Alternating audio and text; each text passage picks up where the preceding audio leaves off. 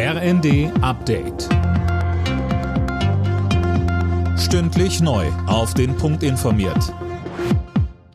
Ich bin Gisa Weber. Guten Abend. Microsoft wird in den nächsten zwei Jahren knapp 3,3 Milliarden Euro in Deutschland investieren. Das hat Konzernchef Smith bei einem Berlin-Besuch angekündigt. Geplant ist, die Kapazitäten der Rechenzentren für Anwendungen künstlicher Intelligenz und für Clouds massiv auszubauen. Investitionen in den Wirtschaftsstandort Deutschland lohnen sich, sagte Kanzler Scholz. Wir sind nicht nur wahrscheinlich im Hinblick auf die Größe unseres Landes die definitiv erfolgsreichste Exportvolkswirtschaft der Welt, sondern wir sind auch ein Land, das eben mit der ganzen Welt Handel treibt, das überall investiert, aber eben auch Investitionen in das eigene Land einlädt.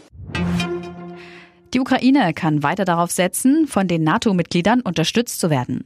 Generalsekretär Stoltenberg sagte nach dem Verteidigungsministertreffen in Brüssel, dass die Produktion von Munition beschleunigt werden soll.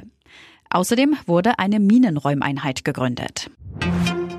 Wenn im April das neue Cannabis-Gesetz in Kraft tritt, wollen mehrere Bundesländer Inhaftierte entlassen. Eine Haftstrafe wäre dann in vielen Fällen unzulässig, schreibt die Bild. Das betrifft Verurteilungen wegen Besitzes oder Handels mit Cannabis von maximal 25 Gramm. Außerdem kommt auf die Staatsanwaltschaften noch mehr Arbeit zu.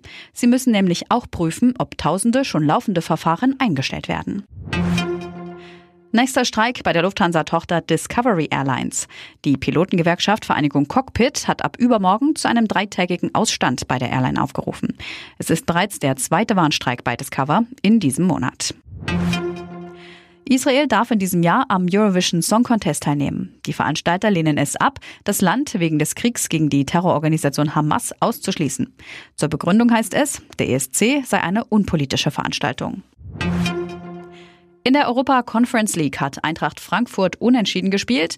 Bei Saint-Gilloise in Belgien endete die Partie 2 zu 2. Alle Nachrichten auf rnd.de